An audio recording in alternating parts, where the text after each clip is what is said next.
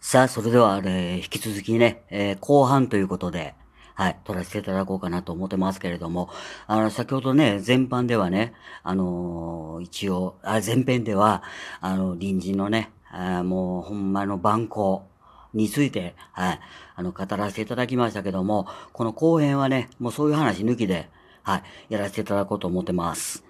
でね、あの、先ほどあの、ツイッターの方にね、あの、以前のその、言霊チャンネル、はい。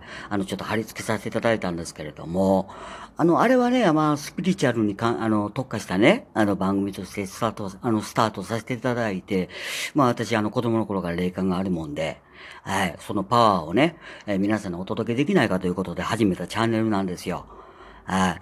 ほんでね、あの、うち今、これ、街がこういう状態でしょ？で、日本全体がこんな状態でしょ？で、どうしてもね、その心がね、あの、よどんでくるんですよ、人間。うん。あの、私も含めてなんですけど、やっぱり家にいたりね、あの、ちょっと自由な行動がね、制限されてしまったりすると、人間というのはね、どうしてもその、マイナスの方に考えがちになるし、ほんで何より心がよどんでくるということでね、ほんで、まあ一応言霊チャンネルの方、はい、また再度ね、投稿させていただいたわけなんですけれども、あのー、一応ね、あの、チャンネル見ていただいた方はわかると思うんですけど、あのー、番組の後半でね、あのーお経をね、唱えさせていただいてるじゃないですか。でね、あの、お経っていうのはね、あの、まあ、言うたら、あの、昨日言うたその瞑想にもつながるんですけど、あの、お経をね、あの、唱えるということはね、すごく、こう、心と対峙するじゃないですけど、あの、なんて言ったらいいのかな、あの、嫌な状況をね、とりあえず、その、綺麗に浄化する作用があるんですよ。うん。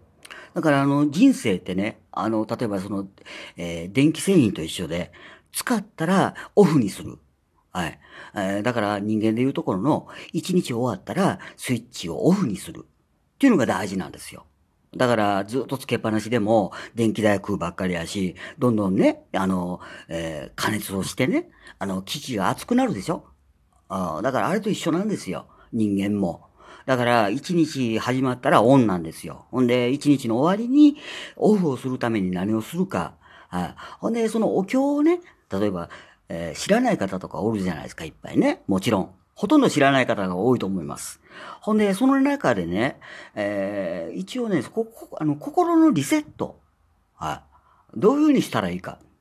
うん。っていうのをね、ちょっと今日お話をね、させていただこうとはい、思ってます。私の場合はね、あの、子供の頃からね、あの、おじいちゃんにね、あの、お経を叩き込まれてましたもんで、もう、ほとんどのお経を唱えれるって言ったらあれなんですけど、あの、大丈夫なんですけど、あの、お経を知らない方がね、まあ、その心を沈める、何するか、はい、答え簡単なんですよ。あの、昨日からずっと口酸っぱくして言ってる通り、音楽を聴くことなんですね。で、音楽っていうのはね、すごく、あの、周波数っていうのがあるんですよ、音っていうのは。はい。高い周波数、低い周波数。はい。ほんで、あの、自分の好きな曲っていうのはね、あの、全部が全部とは言えないですけど、あの、ほとんどがね、あの、自分の波長に合う音楽だと思うんですよ。例えば、ロックが好きな方は、あの、そのロックの波長が自分の心に響く。うん。で、クラシックが好きな人は、そのクラシックのその、えバイオリンの響きだったりとか、ね。えー、そういったのが自分の波長に合う。ね。その合う波長を聞くことによって心が、えー、なんていうか、選択されていく。うん。洗浄されていく。はい。そういうイメージだと思うんですよ。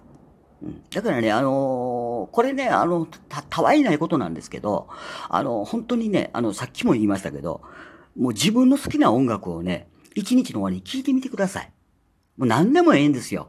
あ自分がね、あの、心地いいな、このリズム。あ心地いいな、この歌手の声っていうのがあれば、それをね、まず聞いてみてください。一日の終わりに何も考えんと。ほんでね、それを聞きながらね、何度も大きく深呼吸するんですわ。うん。ほんでね、あの、普段聞いて、あの、聞き逃してるようなね、そのベースの音であるとか、ね、ベースの音であるとか、ギターの音であるとか、ね、ドラムの音を単品に聞こえるようになってきたら、あの、集中した証拠です、証拠ですわ。あ、例えばそのベースの響きに集中させてたら、そのベースの音が聞こえるでしょ？うん、そういうふうにね、あの精神をね、その音楽を通じてコントロールしてやる。はい。あの、いらん音を聞かんようにね。まあ、うちで言うとこの隣人のわけわからん音を聞かんために、あの、瞑想したりとかね。えー、ほんで、音楽を聴いてみたりとか。で、言うたでしょ？私、あの、あれも一興やと思うんですよ。あの、私ね、この間ダウンロードしたんですけど、あの、瞑想するときにね、あの、ええ音楽ってあるんですよ。うん、そういう専門のね、音楽あるんですよ。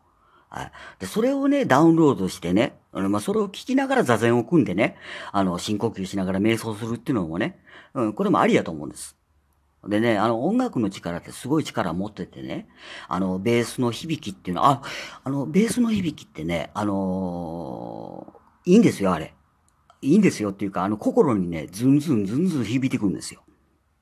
うん。だから、ジャズなんかええと思います。